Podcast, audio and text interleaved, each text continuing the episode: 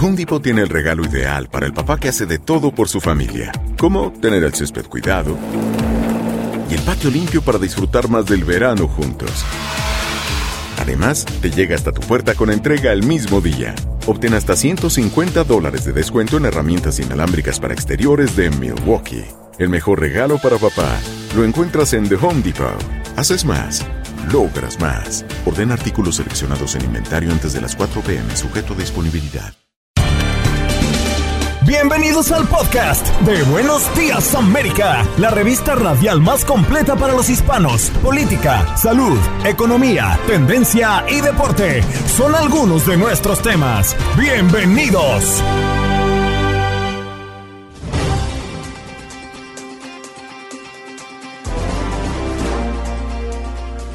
Hoy en Buenos Días América conversamos con el psicólogo forense Javier Urra a propósito del perfil psicológico de Vladimir Putin. En las últimas semanas ha sido el epicentro de todas las miradas. Periodistas, analistas y de todas partes del mundo permanecen atentos a cada imagen del líder ruso. Pero sus gestos y su modo de comunicar, ¿qué nos indica? Conversamos como todos los viernes con el corresponsal de Univisión en la Casa Blanca, Pedro Rojas, a propósito de las nuevas sanciones que ha implementado los Estados Unidos a propósito de la guerra que ha provocado Rusia. El aborto ha sido nuestro tema del día y hemos conversado el día de hoy con Yesid Vaquero, corresponsal de Univisión en Colombia, a propósito de la Corte Constitucional de Colombia que falló en la sentencia por la que el aborto quedó totalmente despenalizado en las primeras 24 semanas de gestación. Mientras que también conversamos en la mañana del día de hoy con Alejandra Sotro, quien es la directora de Planet Parenthood, porque Florida específicamente este estado acá en los Estados Unidos prohíbe el aborto después de 15 semanas de embarazo. El aborto se prohíbe a partir de las 15 semanas de gestación a menos que la vida de la madre esté en peligro o el feto no sea viable. Hablamos también de las principales enfermedades cutáneas en nuestras mascotas, alergias y alimentos que causan peligrosas reacciones y alergias. El veterinario Felipe Acevedo con nosotros. Pablo Ramírez de TUDN para hablar del sábado futbolero y de la Liga Mexicana, pero también da su opinión con referencia a los atletas rusos que se les está negando participar, inclusive la selección rusa en medio de las eliminatorias rumbo al Mundial de Qatar. Y también Luis Manuel Gómez Luna nos acompaña en nuestro contacto deportivo para hablar del fútbol mexicano.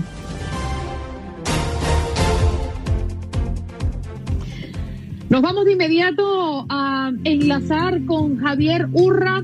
Él es psicólogo eh, forense, nos acompaña para hablar un poco del perfil del presidente Vladimir Putin.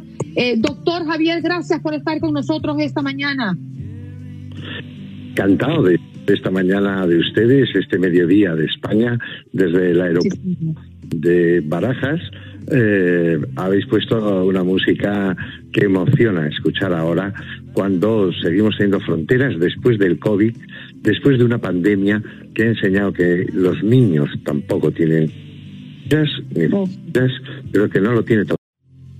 Definitivamente, doctor. Gracias por estar esta mañana acompañándonos. Ha sido Putin nombrado en repetidas ocasiones como el hombre más poderoso del mundo por la revista Time. Fue agente de la KGB, ostenta el poder desde hace más de 20 años del país más grande del mundo, logró el apoyo mayoritario de los rusos para alterar la constitución y continuar en el poder más allá del 2024, cuando terminaría su periodo presidencial. Pero queremos entender, eh, doctor, qué hay detrás de su personalidad, su gesto y su modo de comunicar, ¿qué nos indica? Como usted muy bien dice, es que no sé, porque yo no le he explorado, no le he pasado pruebas objetivas, no le he entrevistado, pero sabemos que nació en una familia que vivió en 25 metros cuadrados, que no pudo obtener el cariño directo de sus padres, que murieron sus hermanos mayores, y ahí pudiéramos concluir a tener una cierta afectiva, de apego, de vínculo y de espacio. Después él eh, se forjó un carácter empezó a realizar pues deportes como el judo y otros, eh, pues fortalecerse física y mentalmente. Como bien ha dicho, fue seleccionado por la KGB, no muy valorado. Por lo tanto, es claro que tiene que ser una persona fría, ante, eh, que se marca objetivos y que no para mucho en actos de compasión o de empatía. A partir de aquí, como dice usted, podemos ver sus conductas muy muy búsqueda de la virilidad, le gusta montar a caballo con el torso descubierto, le encanta nadar en aguas heladas, es decir, demostrar eso, fuerza, virilidad, pero de eso no puede haber más que alguna sombra, alguna interrogante, alguna duda. Eh, llevan 22 poder, quiere realizar una labor mesiánica de zar, de ampliar. Un argumento claro. La URSS era algo esencial, se convirtió en algo muy pequeño a él, que es Rusia, y jugando con esa victimización que tiene la población rusa, la misma que empleó Hitler, eh, Hitler con los alemanes en relación con la Primera Guerra Mundial, pues ha decidido eh, echar un pulso a Ucrania frente al mundo. Quizá no ha medido muy bien eh, la respuesta del mundo democrático, pero él no en ningún momento se va a volver.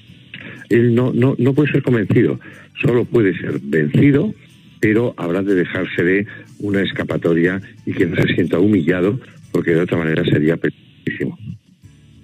Yo lo que considero, eh, doctor, es que mm, la gran preocupación del mundo en este momento es que Putin es la cabeza de una de las mayores potencias nucleares. Rusia cuenta con 5.977 ojivas nucleares y en este momento es el hombre que con el pulso de acero tiene temblando a las potencias occidentales en general, al mundo después de atacar a Ucrania. En medio de una guerra y tomando en cuenta su perfil psicológico, ¿qué podemos esperar de Putin? Todo, absolutamente todo. Ah. Eh, él quiere conseguir y va de menos a más todo. Eh, tenemos una noticia y es eh, que pese a esa personalidad psicótica, no es un loco en absoluto, no es un psicótico. Lo que hace y hace lo que quiere hacer. Y mantiene algunas líneas de comunicación. Por ejemplo, con el presidente Macron. Eh, pero para trasladarle también una bueno, hemos visto esta noche el ataque a la mayor central nuclear de... Eh, es verdad que posiblemente no querían dañar a los pero el riesgo es grande. Cuando se aceleró, y a mí esto me llama que se aceleró, en Ucrania, inmediatamente en 24 horas, eh, a Suecia y a Finlandia. 24 horas después amenaza puede ser una guerra mundial y nuclear. Eh, y luego, yo soy doctor en psicología, doctor de la salud. Me llama la, la atención la cara, botargada, es como si estuviera tomando corticoides. Y yo no lo sé, eh, es solo una hipótesis. Pero, ¿y si él supiera que tiene, por ejemplo, una neoplasia? Porque llama la atención la distancia. Esas no solo puede ser sino también con sus propios colaboradores. Es como si él supiera que tiene eh, un problema inmune y se nos unen dos cosas. Uno, una desconozco en qué porcentaje le adora, le admira, uh, va a sus altares, y, y, otra que simplemente le tiene temor. No lo sé. Me parece que hay jóvenes rusos disparando que en el fondo están disociados porque, en órdenes, experiencia de vida, pero, pero no saben por qué disparan a otros que han hecho, ¿no? Claro. Doctor, fíjese que con referencia a lo que usted menciona, un ejemplo de sus formas es el episodio cuando tuvo una reunión con el presidente francés Macron. Se sentó a cuatro metros al menos de él y, y, esto que demuestra, más allá de que podría tener alguna complicación eh, eh, médica o está previniendo de contagiarse del COVID, que también es una de las hipótesis que se han manejado alrededor de la logística de Putin, pero una persona que siempre mantiene distancia pensando en su personalidad o su perfil psicológico, ¿qué nos indica? Bueno, lo que indica seguro es desprecio. En la mesa mesa que se fabricó en España y tiene seis meses, metros de distancia. Eh, eh, pero bueno, más allá de la mesa, a Macron no fue decirle nadie, absolutamente nadie. Y es el presidente de Francia, uno de los grandes países del mundo, que además ostenta la presidencia temporal europea y no fue a recibirle. Él cree que está por encima del mal, eh, cree que el mundo, Biden el primero, débiles, eh, y él desprecia, desprecia claramente. Eh, por eso hay que plantearse por qué con Trump no fue mala.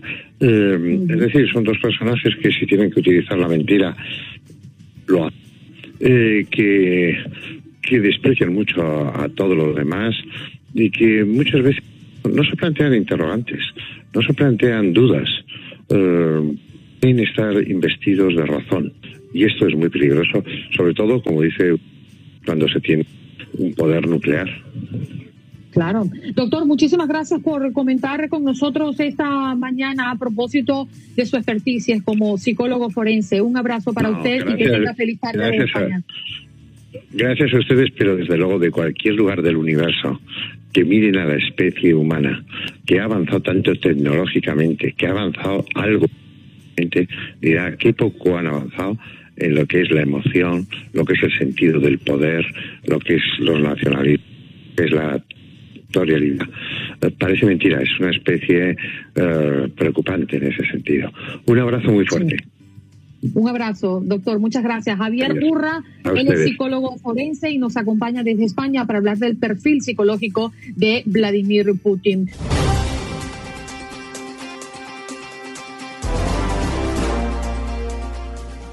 Nos vamos de inmediato con Pedro Rojas, quien es nuestro corresponsal de Univisión en la Casa Blanca. Pedro, Buenos días para ti, feliz viernes.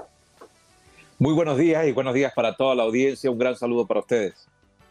Gracias, Pedro. Gracias por estar con nosotros esta mañana. Bueno, muchas noticias alrededor de la Casa Blanca, como es de costumbre, pero Estados Unidos anuncia nuevas sanciones contra los oligarcas que hacen posible la guerra de Putin. ¿Qué es lo que marca esta nueva etapa de sanciones?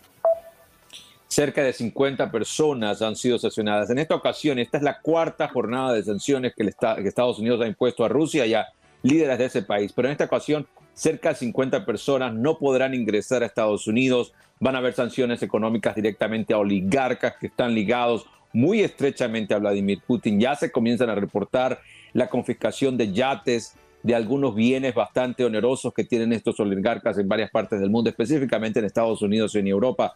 Allí justo en Miami hay, un área que se conoce como la pequeña Moscú, que es un área muy, muy acaudalada de, oligarcas rusos. Es posible que en Miami incluso se vea algún movimiento de accionar de parte del Departamento de Justicia. Se ha creado una fuerza de trabajo del Departamento de Justicia para identificar propiedades, para identificar cuentas bancarias. Entonces podríamos ver mucho más movimiento en los próximos días. Hola Pedro, muy buenos días, qué gusto saludarlo. ¿Sabe que ese tema de Ucrania me llama particularmente la atención porque no sé qué hubiera pasado en el reciente discurso del Estado de la Unión si con el presidente Joe Biden, si Ucrania no hubiera estado en el panorama mundial, porque logró desatar un apoyo bipartidista, un aplauso masivo hacia el presidente, hacia la embajadora de Ucrania que se encontraba allí en el, en el, en el salón. ¿será el punto de unión en un momento en el que Biden lo necesitaba?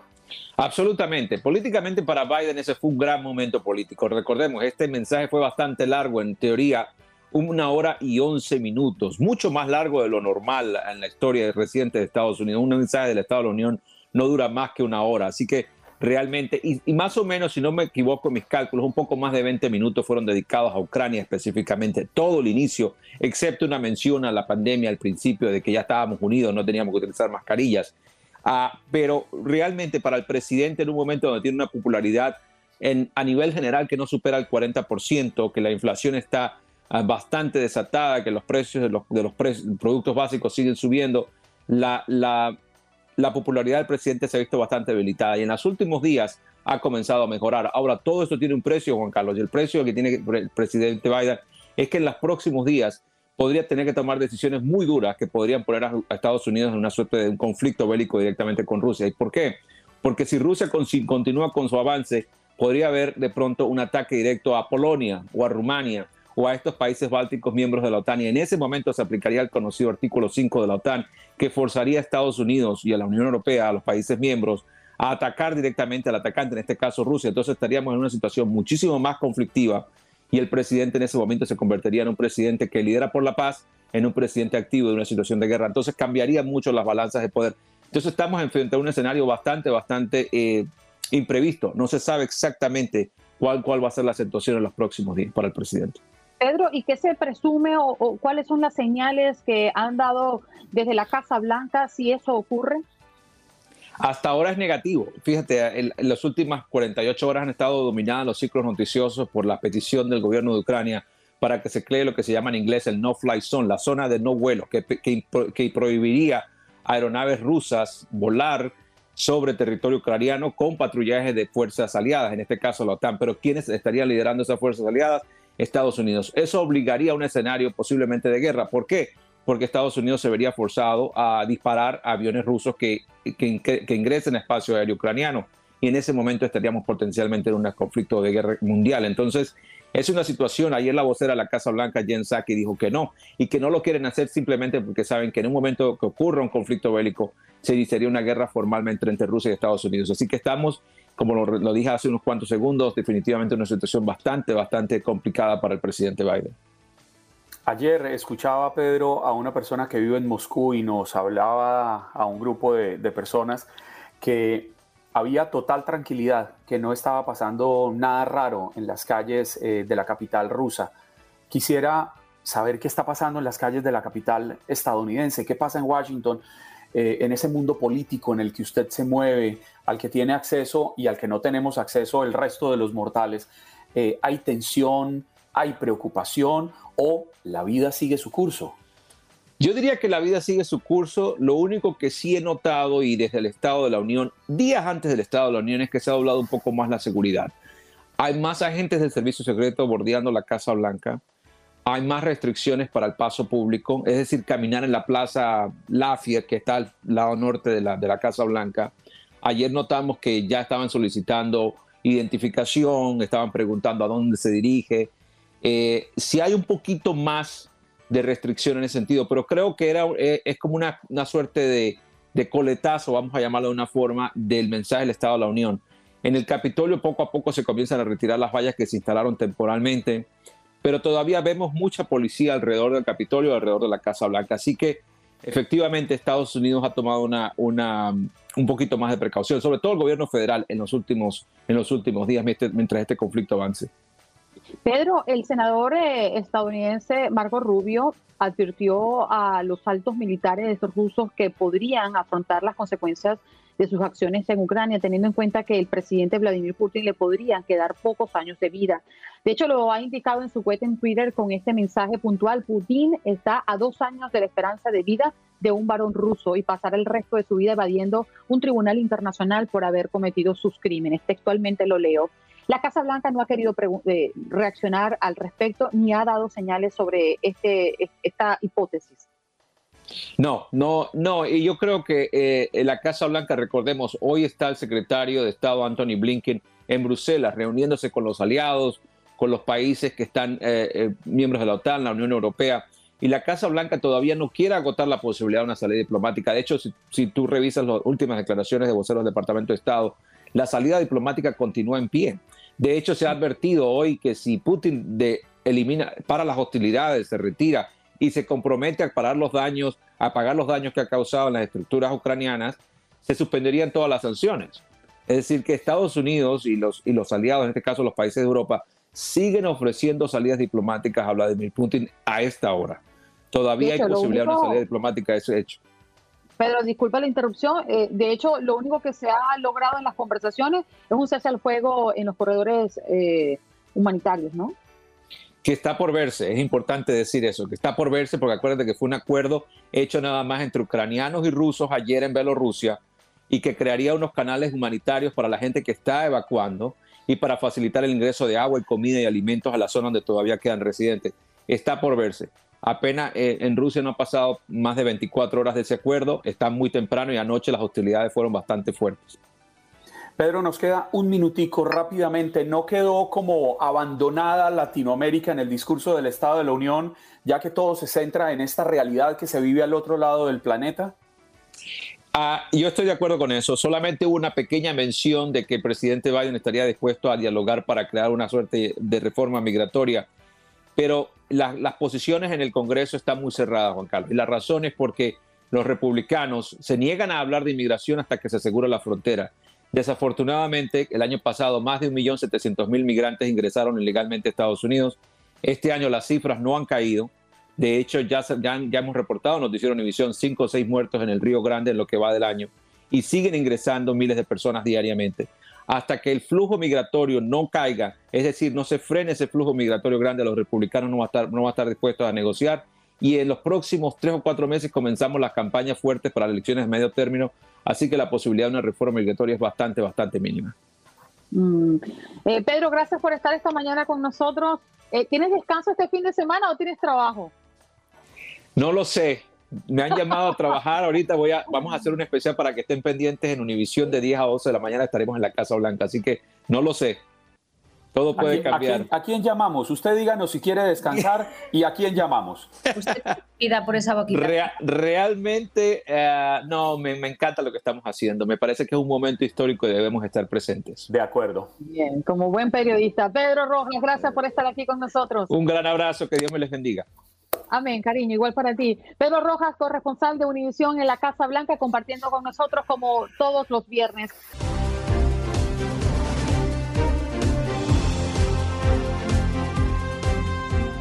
pues eh, nos vamos de inmediato a conversar con Yesid Daniel Vaquero. Oye, ese segundo nombre no te lo conocía, Yesid, nuestro corresponsal en Colombia. ¿Cómo estás? Estoy muy bien, Andreina. Un placer saludarte a ti, un placer saludar a Juan Carlos. Y sí, ese es el segundo nombre, Daniel. Lo que uno no entiende es por qué me quedé Yesid y no Daniel, pero fíjate, esas son las cosas de la vida. no, pero Acá, la a mí lo que me ha dicho Juan Carlos es tu, sobrenombre, que no lo voy a decir acá al aire, pero el segundo nombre no me lo dijo nunca. Yo, el sobrenombre tampoco lo conozco, pero... pero, esos, son, esos, esos son calumnias de Sid, sabe que soy incapaz de una cosa de esas. Lo único que tengo claro es que cuando suena el nombre así completo, Yesid Daniel Vaquero, eso, eso me suena como, como a una como, como vámonos a los comerciales de Televisa y próximamente en Televisa con el papel estelar de Maritza, una joven deprimida, Andreina Gandica y el galán que la sacará de la pobreza, Yesid Daniel Vaquero. Oh. Galán de telenovela.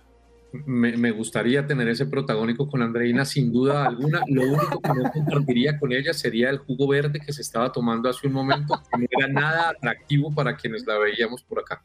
Salud, es saludable, Yesid. Bueno, vamos a entrar en materia y es que justamente hoy hemos tenido como pregunta del día o como tema sobre la mesa el aborto. Y la Corte Constitucional de Colombia aprobó la despenalización del aborto eh, hasta la semana 24 de gestación, luego, bueno, de liberar, eh, y, lo ha confirmado el tribunal en un comunicado. Pero Colombia se convierte, así decir, en uno de los países más flexibles de Latinoamérica en lo que refiere a la interrupción voluntaria del embarazo y se une a países como Argentina, como Cuba, como Uruguay.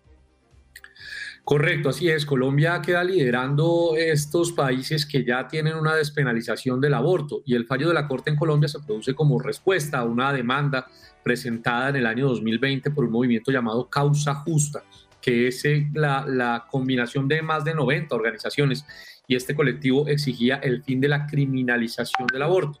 Pues en Colombia eh, hasta hace unos días cuando se despenalizó, el aborto estaba penalizado hasta con cuatro años y medio de cárcel, aunque recientemente en el año 2006 el aborto se permitía por causas como la violación, la malformación del feto o el riesgo de salud para la madre. Sin embargo, con esta nueva medida de la Corte, pues ya queda despenalizado a partir de la semana 24, lo que ha generado eh, diversas reacciones extremas, ambas. La primera, una reacción de euforia por parte de los movimientos eh, feministas que, como les dije, más de 90 se juntaron en esa organización Causa Justa para lograr la despenalización. Y por otro lado, la de quienes están en contra o se hacen llamar pro vida, que consideran que esto es un total exabrupto. Yesid, la posición del gobierno hasta el momento, eh, ¿cuál ha sido? Hay, otra gran polémica por eso, porque el presidente de Colombia, y Colombia es un Estado laico, lo, lo, subrayo antes de darle esta explicación, ha dicho en sus declaraciones que es una medida atroz al utilizar este término, pues ha intervenido eh, frente a la decisión de los magistrados de la Corte, no sin antes aclarar que según él, cinco personas no pueden decidir por un país entero y que hubiese sido el Congreso de la República el que habría tenido que determinar eso, pues es el Congreso el que hace la ley. También dijo en una frase que le han criticado muchísimo por la misma semántica que encarna, que el aborto no podía convertirse en un método anticonceptivo. Eh, cosa que al descomponer la frase, pues evidentemente eh, deja un poco mal al presidente de la República. La Corte Constitucional justamente le respondió que no debía meterse en la decisión y que esas declaraciones eran el primer paso hacia el desacato, aumentando muchísimo más la polémica que se suscitó alrededor de la decisión.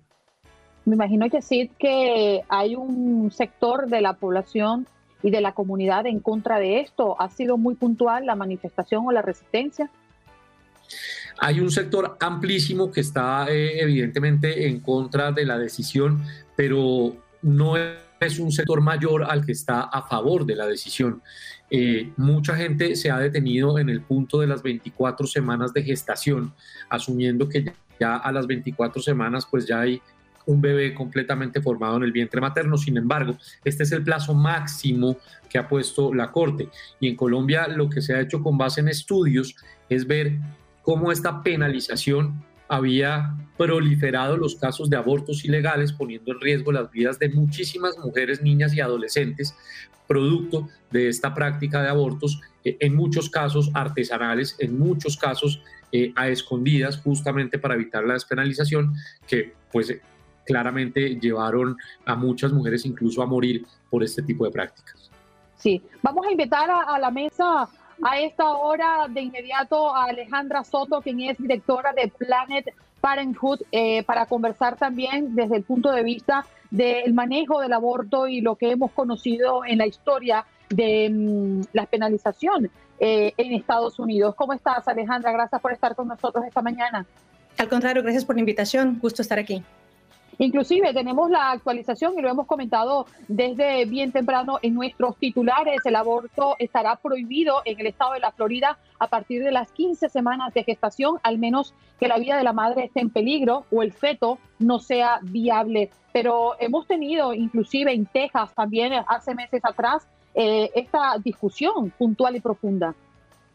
Eh, qué interesante, ¿no? Eh, estamos hablando en Latinoamérica, donde estamos acostumbrados a gobiernos, en muchos casos desafortunadamente opresivos, eh, con derechos limitados, una ola de apertura de mente, una ola de apertura de los derechos. Y acá en Estados Unidos, país a donde muchos vinimos precisamente en busca de mayores libertades, de mayores derechos, acá parece que estamos retrocediendo el tiempo y regresando a los años 50 o antes. Eh, Súper preocupante, efectivamente, eh, justo anoche en Florida, el Senado aprobó una medida que ya fue aprobada por la Cámara Baja estatal eh, restricción al aborto después de las 15 semanas de gestación. Y este no es el primer caso. En Texas, en septiembre, entró una restricción después de las seis semanas, un periodo cuando muchas mujeres ni siquiera están enteradas que están embarazadas y ya hay más de 290 proyectos de ley similares en los 50 estados del país que están impulsando medidas similares.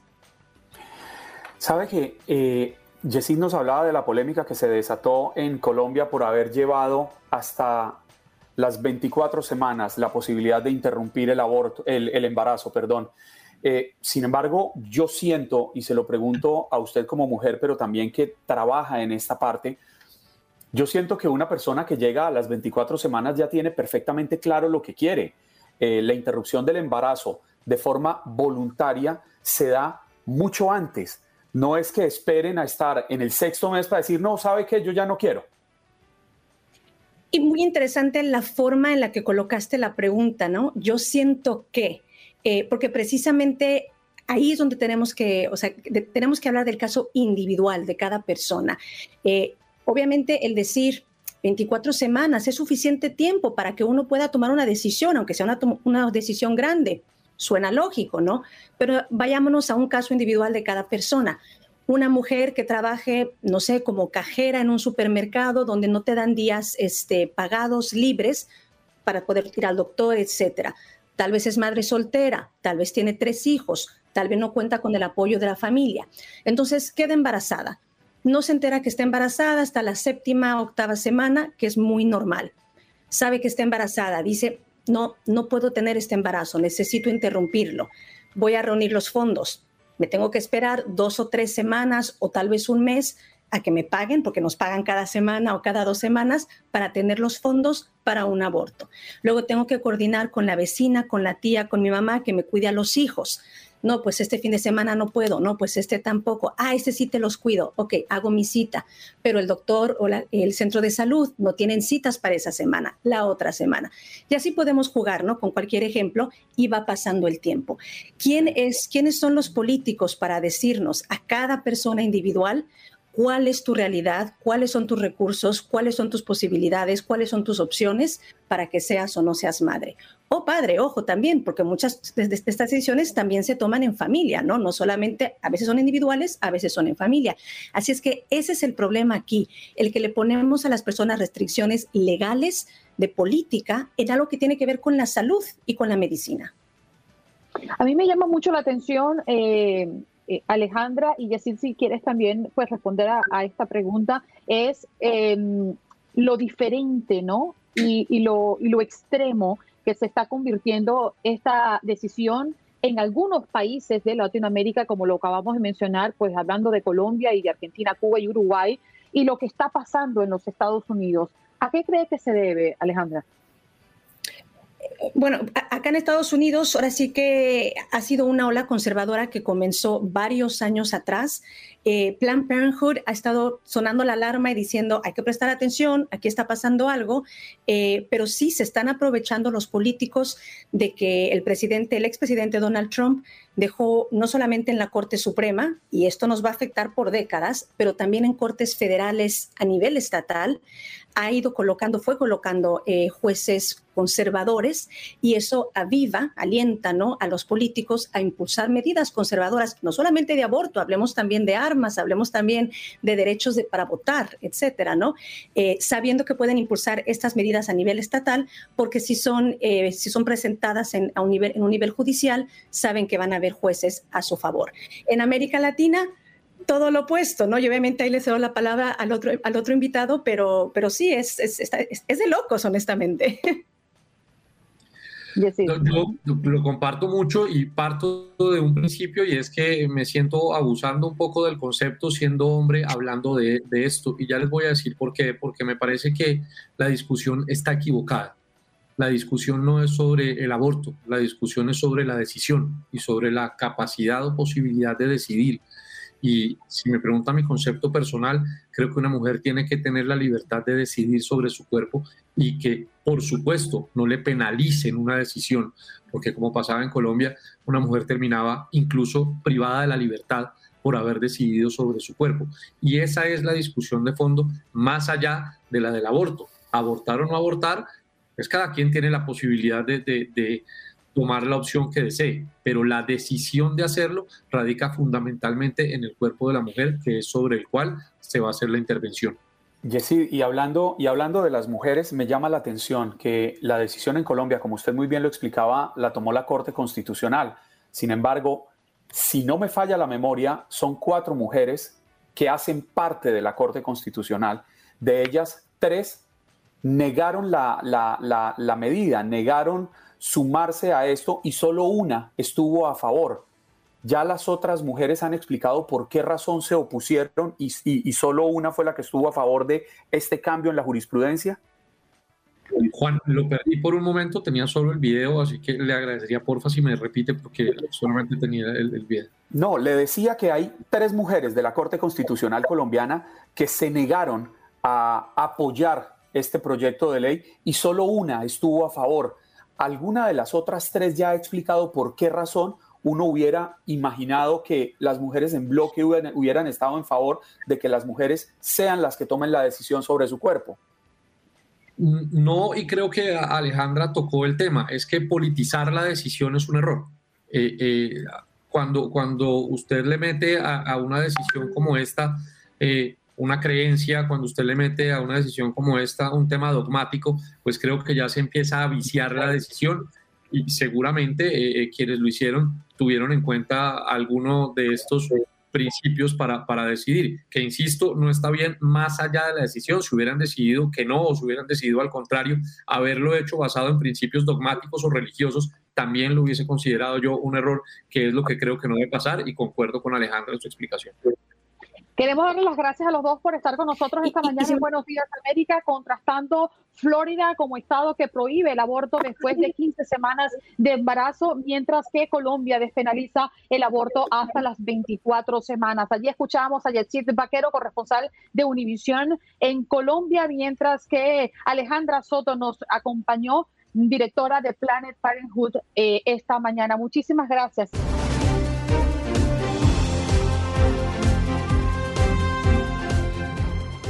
Conectamos con Felipe Acevedo, veterinario, pues para hablar de las principales enfermedades cutáneas en nuestras mascotas, alergias y alimentos que causan peligrosas reacciones y alergias. Felipe, gracias por estar con nosotros esta mañana.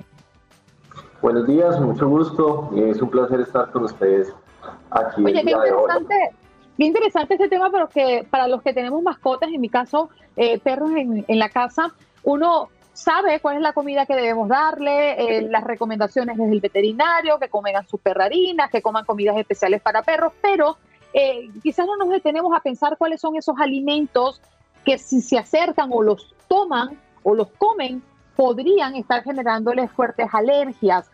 ¿Cuáles son la, los alimentos en este caso que podrían estar afectando directamente a nuestros animales o a nuestras mascotas?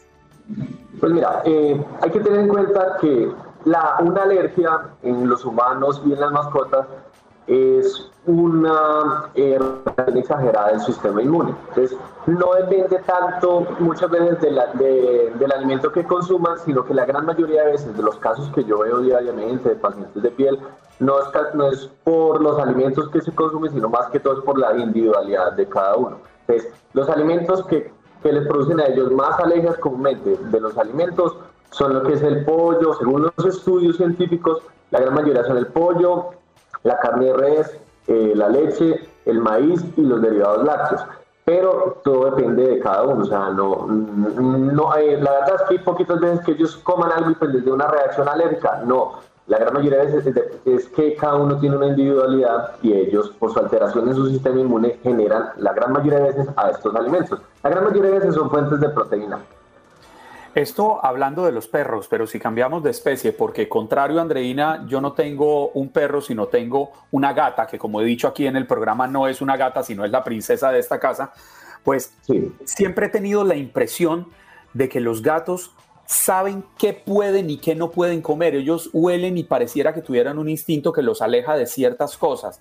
O sí, pueden caer en la tentación de comer algo que les haga daño para su pelaje, para su piel, para cualquier cosa en su salud. Sí, la verdad es que ellos pueden, o sea, hay muchos alimentos que ellos no tienen la intuición para poder eh, prevenirlo. Lo que sí ocurre muchas veces es que los gatos son mucho más precavidos. Los gatos son, o sea, los, los gatos son animales que son neofóbicos. ¿Qué significa que son neofóbicos? Que a ellos no les gustan las experiencias nuevas, entonces ellos están acostumbrados a comer ciertos alimentos, a comer ciertas cosas, entonces ellos van a, hacer como la misma rutina y no se van a aventurar a comer cosas nuevas, porque no les gustan las cosas nuevas, porque eh, sienten que tienen peligro, entonces son mucho más precavidos. En cambio los, los caninos, lo que son los perros, ellos sí pues ven cualquier cosa que les llame la atención y mismo pues se aventuran a, comerlo, ellos son más, más atrevidos. Felipe, me llamó la atención una oportunidad que me comentaron, por ejemplo, en el caso de los perros, vuelvo a los perros porque es lo que tengo. Eh, uvas, ni se te ocurra. Eso es terrible para los perros. ¿Por qué? ¿Cómo? Las uvas, que son muy dañinas. Ah, sí, sí. Lo que pasa es que, bueno, eh, ustedes mencionaron, ¿cierto?, lo que era efectos así, alimentos que le pueden causar alergia.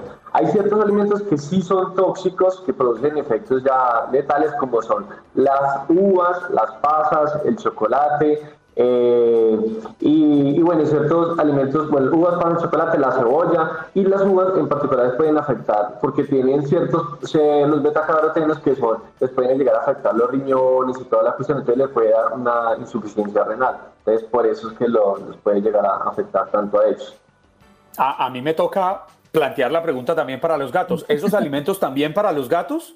Son, son así de peligrosos. Es más, los gatos, lo que pasa es que los gatos tienen el hígado mucho más delicado. Entonces, los gatos, incluso medicamentos, cosas que no les caen mal a ellos, sí, el hígado de los perros y los gatos es mucho más delicado. Entonces, lo que comúnmente, esto es muy importante, ya que estamos, pues nos están viendo muchas personas, lo, eh, muchas personas les dan acetaminofén a los gatos y a los perros porque es un dolorcito y la realidad es que se puede manejar pero a dosis extremadamente bajas, entonces fácilmente se pueden intoxicar con, con, con ellos. Incluso hay plantas muy comunes que también pueden causarles toxicidad. Lo que es el lirio, cuando ustedes le vayan, los hombres que le llamamos comúnmente flores a las mujeres, los gatos comúnmente se pueden llegar a intoxicar con el lirio, que es una planta que comúnmente está en los arreglos florales, lo pueden también ingerir y les puede causar insuficiencia renal, entonces para tenerlo en cuenta. Particularmente me llama mucho la atención cuando voy a casa de, amigos o de familiares inclusive y veo que a los perros le lanzan un poquito de cereal, están comiendo en la mesa y van y le lanzan un poquito de carne, un poquito de pollo, un poquito de queso. Y entonces comienzas a ver que el perro come poco, pero de las cosas que comen eh, las personas en la mesa. Y a mí, a mí me da mucha angustia porque yo sí soy bien rigorosa con eso. Él come su perrarina y le compro su Vietnam y come lo que tiene que comer. Pero, ¿cuál es el peligro? Porque además uno no está en la mesa buscando allí a ver cuáles son los alimentos que le pueden hacer daño o no. Simplemente se lo lanzan y no saben qué puede ocurrir. ¿Cuál es el peligro que esto representa? Pues mira, eh, hay muchos frutos que ellos pueden comer y no hay problema. La, lo, lo, más común que pasa es que les da una indigestión, se llama gastroenteritis por indigestión alimentaria, y es porque comen cosas que ellos no deberían comer. Entonces, muchas veces cuando tienen, los alimentos tienen mucha grasa, el hígado todo lo que es el sistema digestivo de ellos es más ineficiente que el de nosotros. Entonces, les da muchas veces indigestión. Y muchas veces cuando les dan carne y las carnes son adobadas con ajo, con cebolla, eso sí puede pues no es mortal, pero si tienen entre mayor cantidad tenga, pues sí les puede llegar a, causar mayor indigestión. Entonces, y lo que es la cebolla sí les puede causar mucho más letalidad, puede llegar a causarles anemia, pues todo depende de la cantidad quien quiera, porque y, el tamaño, porque no es lo mismo que un San Bernardo se coma un, un pedacito de carne a un pinche que como un pedazo grande que esté súper adobado, pues ahí es donde todo cambia, o sea, todo depende de las proporciones. Felipe. pero lo más común es que les da mucha indigestión alimentaria y es muy común que las personas después dicen, no, doctor, es que mi mascota no come, es que no, no, no, no, come nada. Y entonces lo que pasa es que al darles tanta comida casera, claro, ¿cómo vamos a comparar un pedazo de carne con una croqueta que seca, que no sabe lo mismo? Entonces pues ya no van a comer porque no, no les van a dar ganas. Entonces eso pasa mucho, que ya dejan de comer y entonces ahí ya empiezan más problemas. Y, pero entonces más que todo por, por, ese, por ese lado. Felipe, lo que como a mí sí me gustaría si por favor nos pudiera repetir para todos nuestros oyentes en la radio, para quienes hacen parte de nuestra familia en el Facebook Live, para quienes en este momento nos están viendo en directo a, a través del canal de YouTube del programa, cuáles son esos alimentos que ahorita nos enumeró que son realmente dañinos, peligrosos para nuestras mascotas, porque muchos, muchos de nosotros tiene hoy en día un perro o un gato y realmente son parte fundamental de nuestra familia y, lo que menos quisiéramos es ponerlos en riesgo. Sí, mira, los más comunes, los más comunes que pueden llegar a presentar tóxicos que, pues, que vemos en casi todos los lugares son las uvas, las pasas, el chocolate, el chocolate es muy dañino para ellos, eh, el ajo, todo lo que tenga ajo, todo lo que tenga soya. Entonces, más que todo, obviamente nosotros no le vamos a dar ajo ni cebolla, pero sí los alimentos que tengan estos condimentos son los que más comúnmente les puede llegar a producir. Y pues aquí se sale un poquito como del área, pero comúnmente lo que es eh, el acetaminofén, lo que es el paracetamol, que es que eso vemos en Europa, eh, lo que es el acetaminofén en Latinoamérica y lo que es la aspirina son, eh, son medicamentos o que muchas veces se los dan pensando que, que, y, que les va a caer bien y, están en el hogar y les cae mal. También el ibuprofeno, entonces no son antiinflamatorios que comúnmente se utilizan, pero entre los alimentos son estos los que tenemos la gran mayoría de veces que nos les cae mal. Oye, bien interesante que trae Vanessa Macía, Juan Carlos, este dicho que yo no sé por qué existe, la curiosidad mató al gato, pero ella hacía ella un ejemplo de que ellos son muy curiosos. Sí. ¿Cierto? Dice que la curiosidad mató al gato, dice Juan Carlos, sí son inteligentes, pero igual son muy curiosos y por eso los matan o envenenan. Eh, por ello está el dicho. Bueno, Felipe, gracias por estar con nosotros esta mañana. Un placer tenerte. La verdad es que bien interesante lo que conversas porque uno poco se detiene a, a preguntarse eso que hoy hemos conversado contigo. Gracias por estar aquí. Con muchísimo gusto y muchas gracias por la invitación. Gracias a ti. Felipe Acevedo, él es veterinario, principales enfermedades cutáneas en nuestras mascotas y alergias y alimentos que causan peligrosas reacciones y alergias. Mucho cuidado. No le lance el cereal, no le lance el pan de bono, señor Juan Carlos Aguiar. Ya volvemos. Estás escuchando el podcast de Buenos Días América, la revista radial más completa para los hispanos. Escúchanos en las diferentes plataformas: Euforia, Spotify, TuneIn y iHeartRadio. Tu DN Radio. Vivimos tu pasión. The Home Depot tiene el regalo ideal para el papá que hace de todo por su familia, como tener el césped cuidado y el patio limpio para disfrutar más del verano juntos. Además, te llega hasta tu puerta con entrega el mismo día. Obtén hasta 150 dólares de descuento en herramientas inalámbricas para exteriores de Milwaukee. El mejor regalo para papá lo encuentras en The Home Depot. Haces más, logras más. Orden artículos seleccionados en inventario antes de las 4 pm, sujeto a disponibilidad. Como dicen los grandes, la liga se gana partido a partido. Partido a partido. En Buenos Días América, Contacto Deportivo. Hello, hello, hello, Tate Gómez Luna en nuestro Contacto Deportivo. ¿Cómo estás, Tate? Andreina, ¿cómo estás? Juan Carlos, compañeros de Buenos Días América, gusto estar con ustedes en este viernes, cierre de semana, con mucha información para hacerles más que nada la invitación a que se queden con tu N Radio este fin de semana porque tenemos más de la Liga MX y fue una locura esta jornada número 8 a mitad de semana. Este fin de semana tenemos aún más que arrancará este viernes con dos partiditos. A las 8 de la noche, tiempo del este, tendremos al Necaxa de Jaime Lozano enfrentando al Toluca que tiene tres partidos sin conocer la victoria, dos en casa perdidos de forma consecutiva y a las 10 del este tendremos también el Juárez de Ricardo Ferretti contra los Esmeraldas del León, que están muy bien a secas, por así decirlo, eh, quinto lugar general, eh, pero no juegan eh, a mucho fútbol que digamos, porque las críticas se han visto de los aficionados y también en el transcurso de los partidos, porque están disputando también la Liga de Campeones de la CONCACAF. Pero uno de los temas, Andreina, compañeros, en la Liga MX que está a tope es quién va a ser el estratega de las Águilas del la América. Se fue Santiago Solari, quien fuera entrenador en algún momento del Real Madrid y ahora la pregunta será quién los va a dirigir. El eh, tema es Nicolás Larcamón, el eh, hoy entrenador de la Franja del Puebla, que los tiene en el subliderato con 18 puntos y es el único equipo sin conocer la derrota después de ocho jornadas. Empató a mitad de semana contra Juárez a un gol y ya hubo acercamientos, según algunas eh, fuentes, con el estratega del Puebla que tiene contrato hasta el fin de este torneo con eh, la franja del Puebla. 900 mil pesos es la rescisión de contrato que tendría que pagar las Águilas del América para poder hacerse con sus servicios el próximo torneo, pero también sabiendo el interés, la directiva que hay por Nicolás Larcamón, están preparando un jugoso acuerdo que lo ate mm. al, eh, estratega eh, con el equipo en poblado, pues por más temporadas, por más años, y estamos por ver si va a decidir el próximo torneo si quedarse o no con las Águilas del América también. La pregunta será, si no llega el Arcamón, ¿quién también está en el radar? Pues bueno, Andreina, compañeros, estará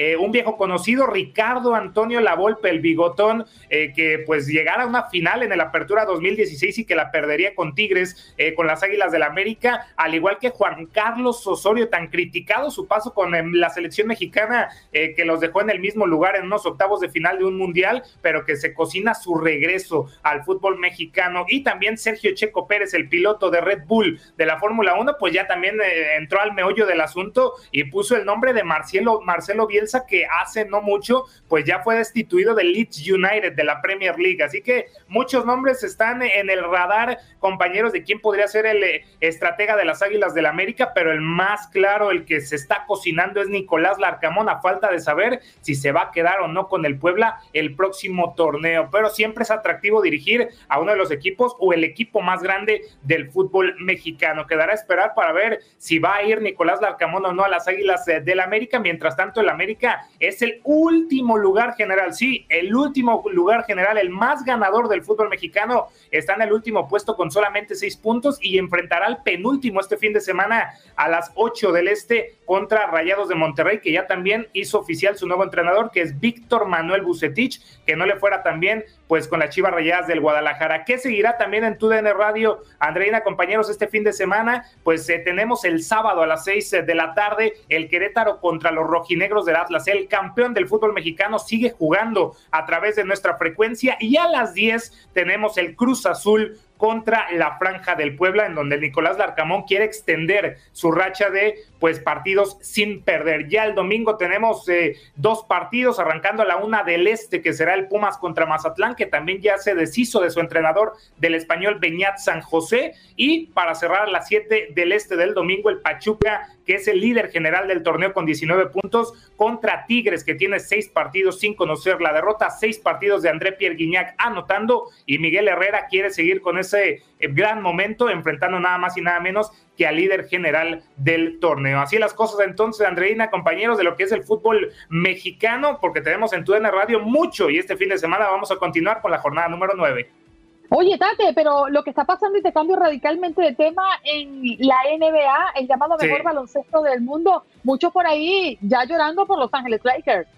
Bueno, cuarta cuarta derrota, perdón, Andreina, eh, consecutiva, con nada más y nada menos que Los Ángeles Clippers, el clásico de la ciudad, ¿no? Eh, la noche del día de ayer, aún los Clippers sin Kawhi Leonard ni tampoco con Paul George terminan eh, sucumbiendo en este partido 132-111 con 38 puntos de Reggie Jackson. LeBron James pudo irse por arriba de los 25 puntos, pero una de las contrataciones que mucho ruido ha hecho y que sí es un fracaso fracaso, no es un fracaso, es la de Russell Westbrook, ¿no? Eh, Russell Westbrook no ha hecho nada en Los Ángeles Lakers, no ha apoyado como Anthony Davis apoyó en algún momento a LeBron James y ahora simple y sencillamente se queda corto en los partidos sin lograr esos triples dobles que lo han caracterizado a lo largo de toda su carrera. Pero los Lakers en un eh, momento muy, pero muy gris, son más de 30 derrotas, solamente 27 victorias, está en el noveno lugar de la conferencia del oeste en puestos de play-in, algo impensable en algún momento cuando veíamos que, conquistaban ese título en el año 2020 en la burbuja de Orlando, Florida, pero que hoy es una realidad el mal momento por parte de los eh, angelinos. Y los Clippers, pues eh, teniendo un gran momento, ya una seguidilla de victorias consecutivas también en los últimos planos de esa conferencia del oeste que le, eh, le pertenece a los Phoenix Suns, que es el primer equipo con 50 victorias en la temporada. Así que Los Ángeles Lakers hoy, el, el puesto de Frank Vogel, el head coach, también está en duda de si se va a quedar o no se va a quedar, porque lo cierto es que los Lakers hoy no caminan, no están haciendo un buen básquetbol y ya sabemos que LeBron James no se está haciendo más joven. Los Lakers en un embrollo y en más resultados solamente, Andreina, importantes del día de ayer, los Mavericks semana redonda derrotaron a los Lakers el pasado sábado, derrotaron también a los Golden State Warriors y también volvieron a derrotar a los Warriors la noche del día de ayer a una asistencia Luka Doncic de conseguir un triple doble más está en la votación del MVP, Luka Doncic, junto con Ja Morant, con el mismo Joel Embiid. Eh, son eh, eh, candidatos, sin lugar a dudas, para el jugador más valioso de esta temporada. Y Luka Doncic hoy, pues, encomandó a 122-113 la victoria de los Dallas Mavericks para mantenerse en el quinto puesto de la conferencia del oeste. Y en el este solamente acotar que el Miami Heat sigue de líder después de la victoria 113-107 contra los Brooklyn Nets. Sí, son líderes de la conferencia del este. Ya regresó Kevin Durant con los Brooklyn Nets, 31 eh, puntos el partido, el último partido, pero no pudieron, no pudieron, Andreina. Le damos palo a los Nets. Brooklyn quedó con los ojos pelados. De los ojos pelados y es que es un gran momento de los dirigidos por Eric Spolstra. Pama de Bayo está en un momento increíble, lo que es el líder eh, Jimmy Butler. Impensable, ¿no? En algún momento, Andreina, compañeros, porque veamos esos Chicago Bulls, que hoy los Chicago Bulls tienen tres derrotas de forma consecutiva en ese gran paso de DeMar DeRozan, pero que hoy el Miami Heat y los Philadelphia 76ers con James Harden, pues ya están despertando y ya están en los primeros puestos de la conferencia del Este. Tate, gracias por estar con nosotros esta mañana. Un abrazo para ti. Fuerte abrazo, Andreina, compañeros, que estén muy bien. Buen fin de semana. Bueno, hablemos de Rusia en medio del deporte, ¿no? Y es que la expulsión de Rusia del fútbol internacional de cara a los repechajes de las eliminatorias para la Copa del Mundo ha abierto otro caso urgente en el Tribunal de Arbitraje del Deporte, mejor conocido como el TAS donde el país acumula fallos favorables en general. Y es que la Unión Rusa de Fútbol está lista y a la espera para presentar el día de hoy una apelación formal contra la decisión conjunta tomada esta semana por la FIFA y por la UEFA para expulsar a la selección y a los clubes del país de las competiciones internacionales. Castigar a los equipos de fútbol por el hecho de que su país se lanzó a una guerra es algo no visto desde que Yugoslavia fue sancionada hace 30 años. Y la situación ha desatado una disputa legal con poco tiempo restante para resolverla. Esa es la realidad. Dentro de 20 días, la selección nacional de Rusia tiene previsto enfrentar a Polonia en la semifinal del repechaje de la eliminatoria mundialista. La final del repechaje se realizará cinco días después y repartirá boletos al Mundial de Qatar. Con todo, ese cronograma es más largo en comparación con el que tuvo el TAS en Beijing el mes pasado para pronunciarse sobre el caso de, de Camila Valieva. Ustedes recuerdan, esta niña de 15 años, la estrella rusa del patinaje artístico. Bueno, al final el fallo sobre esta muchacha tuvo un carácter provisional sobre si era justo prohibir o permitir que una deportista compitiera en un evento que podría definir su carrera y que se realizara cada cuatro años, ¿no? Por el caso de los atletas olímpicos. Yo creo que esa es una discusión que hemos sostenido en el ambiente deportivo, Juan Carlos, el mm, prohibirle a los atletas que participen en eventos internacionales a causa de lo que está pasando en su país y la decisión del presidente Vladimir Putin de iniciar una guerra con Ucrania. Es una decisión muy difícil, Andreina, porque usted muy bien nos ha explicado, yo he aprendido con usted de eso, y es como los deportistas, los atletas se preparan toda una vida para llegar a momentos puntuales de su carrera profesional en los cuales intentarán brillar como nunca. Y es ese instante. Por ejemplo, el, Mundial de Rusia. Un jugador que hoy en día tenga, un jugador ruso que hoy en día tenga 33 años, 32 años y esté en el momento culmen de su carrera y esté en ese proceso de poder llegar al Mundial de Rusia para al, al Mundial de Qatar, perdón, eh, para brillar, muy probablemente no pueda llegar al próximo Mundial que se celebrará en Estados Unidos, Canadá y México. ¿Por qué? Porque ya la edad no se lo permitirá. Pasa lo mismo con todos los, con todos los atletas, con todos los deportistas. Contrario a nosotros que somos periodistas, contrario a, quien se dedica a, a vender elotes, por decir algo, pues puede vender elotes toda la vida. Yo puedo ser periodista toda la vida, yo puedo manejar un camión toda la vida, yo puedo ser médico toda la vida.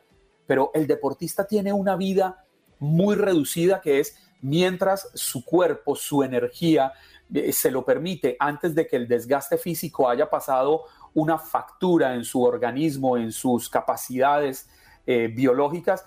Y por eso es que es difícil tomar una posición, porque también trato de entender a la FIFA, también trato de entender a las federaciones, también trato de entender a los países occidentales que tratan de hacer llegar un mensaje. Quizás sea una forma de llevar a que haya una presión psicológica desde las propias comunidades hacia los gobiernos autoritarios.